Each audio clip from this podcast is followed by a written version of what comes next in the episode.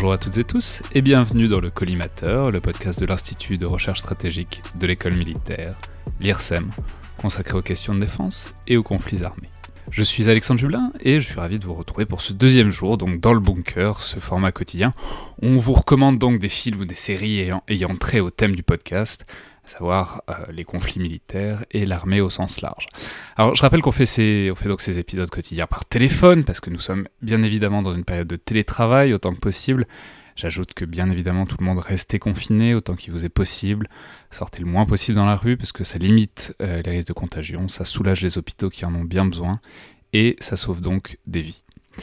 Alors, aujourd'hui, j'ai le plaisir de recevoir une voix qui n'est pas encore apparue dans le podcast, mais que j'espérais recevoir depuis longtemps, qui est celle d'Yves Trottignon, euh, ancien de la DGSE. Vous êtes notamment connu pour vos écrits. Vous avez notamment publié un excellent livre sur le bureau des légendes au PUF, mais vous écrivez aussi dans Inflexion, euh, notamment dans le numéro sur Guerre et Cinéma, sur lequel on avait fait un podcast, où vous aviez fait un, article très complet sur les films de guerre dans le cinéma français. Mais aujourd'hui, justement, c'est pas du cinéma français, c'est pas d'un film français que vous nous parlez, mais d'un film américain savoir ce film merveilleux qui est Un pont trop loin de Richard Attenborough, qui date de 1977. Alors, je, suis, je dois dire que je suis particulièrement ravi, j'ai sauté sur l'occasion parce que dans cette période et dans cette situation de confinement, je pense qu'on aurait beaucoup de mal à mieux utiliser son temps que de voir ce film qui est une splendeur. Alors, racontez-nous peut-être, Yves Trottignon, je vous laisse euh, nous situer, disons, l'histoire du film, ce qu'est ce film et pourquoi vous pensez qu'on ferait du bien, qu'on ferait bien de passer nos soirées à le voir en ce moment. C'est un film déprimant parce que c'est un film qui raconte une défaite. Euh, alors c'est euh, comment dire, c'est une fresque. Hein. C'est une fresque très maîtrisée. Euh, c'est pas si souvent que des fresques, vous savez, avec euh, avec une quantité affolante d'acteurs très connus. Alors on trouve Michael Caine, Gene Hackman, Dirk Bogarde, euh, euh... Je veux dire, on, on, dirait bien que c'est un casting 5 étoiles, mais ce serait, ce serait insultant pour ce film parce que c'est bien plus que 5 étoiles.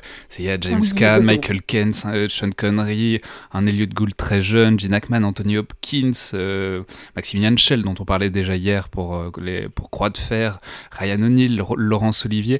Enfin, et en plus, avec un, un scénario d'un des plus grands scénaristes de toute l'histoire de Hollywood qui est William Goldman. Enfin bon, c'est difficile de, de, de, de, faire trop de superlatifs sur, pour dire à quel point ça concentre tout ce qui peut y avoir de talent à Hollywood ce film quoi. En, fait, euh, là où on voit que le film est très maîtrisé, c'est que c'est qu'en racontant une défaite. Euh, Alors, on, va raconter, c'est donc dans la Seconde Guerre mondiale, on est très Seconde Guerre mondiale euh, dans le début. Il s'agit d'une opération aéroportée pour prendre des ponts sur le Rhin, en fait, pour réussir à ça, passer. L'opération Market Garden, lancée par Montgomery, l'idée étant de, de, de, de, saisir les ponts du Rhin, enfin, qui franchissent le Rhin aux Pays-Bas, afin de pouvoir contourner euh, l'armée allemande et de rentrer en Allemagne par, par le nord-ouest. Euh, donc c'est une opération extrêmement ambitieuse qui, qui, repose sur un timing qui est en fait intenable et qui d'ailleurs ne sera pas tenu. Euh, le, le, ça, ça, consiste à la fois à saisir ces ponts par des opérations aéroportées, pendant qu'au sol, euh, des, des, unités terrestres blindées et mécanisées progressent et doivent faire leur jonction avec les troupes aéroportées une fois que les ponts sont pris. Donc ça ressemble un peu à une passe en avant, euh, enfin une cloche au rugby, sauf qu'évidemment, sauf qu'évidemment, euh, et c'est là aussi tout l'intérêt du film, c'est que c'est que la progression au sol se fait pas comme prévu, parce que bizarrement l'ennemi manœuvre, et l'ennemi en l'occurrence sont des unités SS qui n'ont aucune envie de lâcher le terrain, euh, et que évidemment l'ennemi euh, qui a une compréhension assez fine quand de ce qui se passe tient les ponts, les tient, les, tient sévèrement, et que bien entendu ça se grippe, ça s'enraye, sans compter après que s'ajoutent les fameuses frictions chères à Clausewitz, et donc finalement l'opération échoue c'était une opération aéroportée massive qui échoue. Euh, alors finalement, Montgomery s'en sort malgré, malgré tout, alors que sa réputation est intacte malgré l'échec. Euh, les pertes humaines sont, sont, considérables.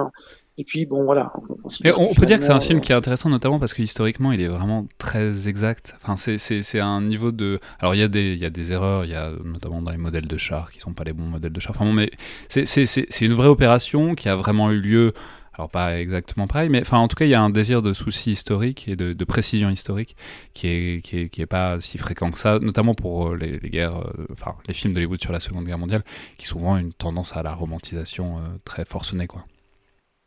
Oui, alors ce qui est frappant, c'est que finalement on comprend ce qui se passe, euh, ce, qui est, rarement le cas. Parce que finalement les films de guerre, vous avez deux choses, deux façons de les faire. Soit vous faites un film tactique, hein, vous montrez une opération très simple, ou vous montrez le, devenir de soldats qui sont dans une poche euh, ou dans une opération très ciblée.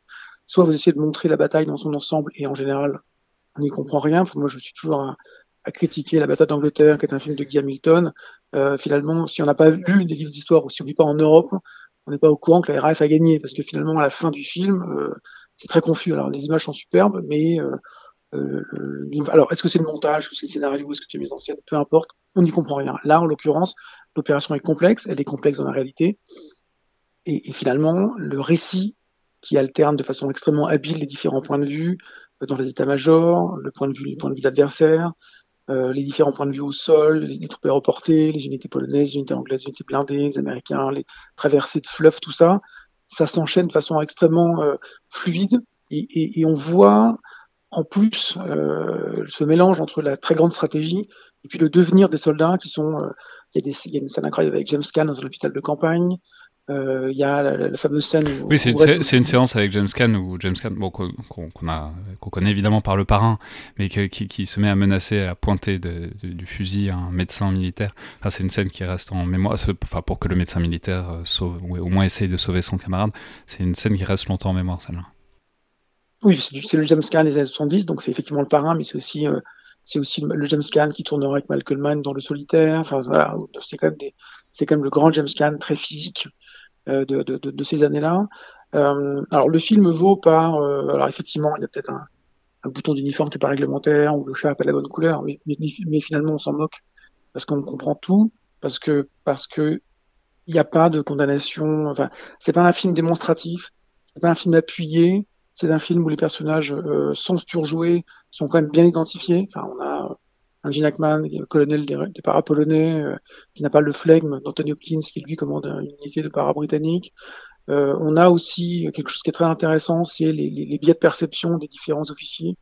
Alors le, général allemand qui dit mais pas du tout, cette opération n'a pas lieu pour euh, prendre les ponts, c'est pour me saisir moi. Bon, d'un autre côté, vous avez euh, l'état-major britannique qui euh, découvre de façon, enfin presque trop, trop, trop tard que finalement euh, la progression au sol va pas être du tout un problème de santé, mais, mais au contraire va, se rencontrer, va rencontrer de, de fortes résistances et qui nie, qui, qui, qui, ne prend pas en compte cette, cette donnée parce qu'il n'est pas question que l'opération s'arrête. Alors, vous savez, on connaît l'inertie, on connaît la lourdeur des, des grandes armées en route. Euh, il reste qu'à l'issue du film et à l'issue de la bataille, les, dizaines de milliers de morts euh, et de blessés donnent à cette décision de ne pas sursoir à l'offensive une tonalité quand même très très particulière. Ouais, et puis on peut ajouter que c'est comme souvent en fait, euh, maintenant que j'y réfléchis dans les très bons films de guerre, c'est un des un des personnages importants, c'est le fleuve. Ce que je veux dire, c'est les... en fait souvent les films militaires qui prennent un élément du terrain, un élément de la nature comme euh, personnage à part entière, comme en l'occurrence là le Rhin, le fleuve. je me souviens de scènes où on les voit euh, pagayer avec leurs fusils, quoi. Enfin, où, vraiment le, le... la progression dans, dans l'environnement est vraiment un enjeu à part entière. Souvent, souvent des très bons films, je, pense évidemment à la 317e section, mais enfin, il y, a quelque chose avec le, disons, la rugosité du terrain et le fait que bah, c'est pour ça que se saisir des ponts, c'est si important, c'est qu'un fleuve, c'est un fleuve et c'est infranchissable sans pont, quoi. Oui, alors le, le, fleuve, le brouillard, ces ponts très grands, ces, ces ponts qui sont dans les villes, hein, la bataille finale, enfin ça c'est pas Arnhem, on voit quand même qu'il y a des maisons qui surplombent les, les, entrées de ponts de chaque côté. C'est aussi la campagne euh, belge et néerlandaise, plate, avec des, avec des bosquets, des, lisières de forêt euh, dans lesquelles sont embusquées des batteries d'artillerie ou des chars.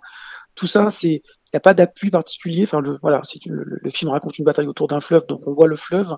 Le fleuve est toujours là. Il n'y a pas non plus d'insistance de la mise en scène parce qu'elle est tellement fluide, elle est tellement maîtrisée que finalement tous les éléments vous sont mis en main, enfin de, tout à l'écran sous les yeux, et, vous les vous intégrez. Vous vous dites bah oui voilà il faut qu'ils fassent ça, ils vont sauter dans les arbres, ils vont sauter sur le pont, ils vont devoir progresser. Euh, il y, a au début du film une scène où on dit vous allez devoir sauter à 7 euh, ou 8 km puis progresser après dans les faubourgs. Alors les, les paradis mais attendez vous êtes fous, on va pas sauter si loin, c'est infernal.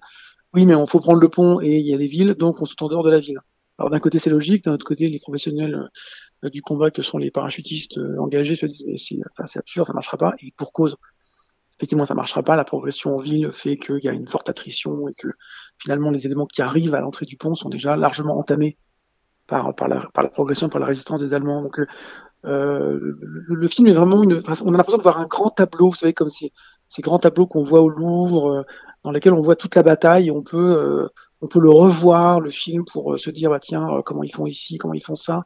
il y a plein de choses intéressantes sur le renseignement, avec les reconnaissances aériennes, avec les, la prise en compte de la météo, avec la, la mobilisation, le fait qu'à un moment donné, il y a quand même une logistique affolante parce qu'on est quand même sur plusieurs divisions aéroportées qui vont se projeter, deux divisions, trois divisions au sol, avec ce que de logistique, avec... Euh... Et finalement, ça n'est pas très hollywoodien.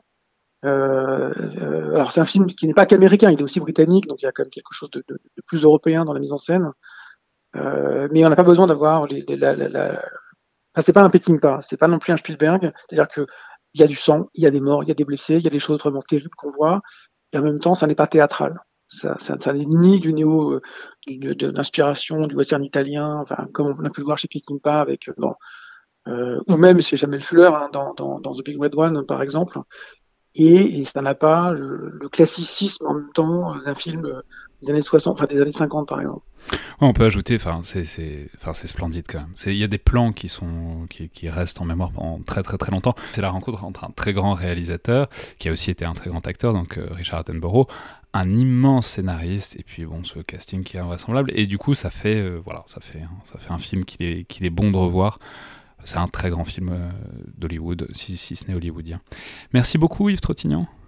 Je vous en prie. Alors je rappelle que demain il n'y aura pas de ces épisodes quotidiens dans le bunker et pour cause parce qu'il y a un épisode régulier euh, qui demain sera avec François Hesbourg et Johan Michel autour de cet objet euh, très étonnant qui vient de sortir, qui est le Military Balance, c'est-à-dire cette espèce d'ambition incroyable de répertorier l'ensemble des forces armées dans le monde, qui est concentré dans ce livre qui est le Military Balance qu'on vous présente et qu'on vous analyse en détail euh, dans l'émission de demain, donc demain matin à 8h aux horaires habituels.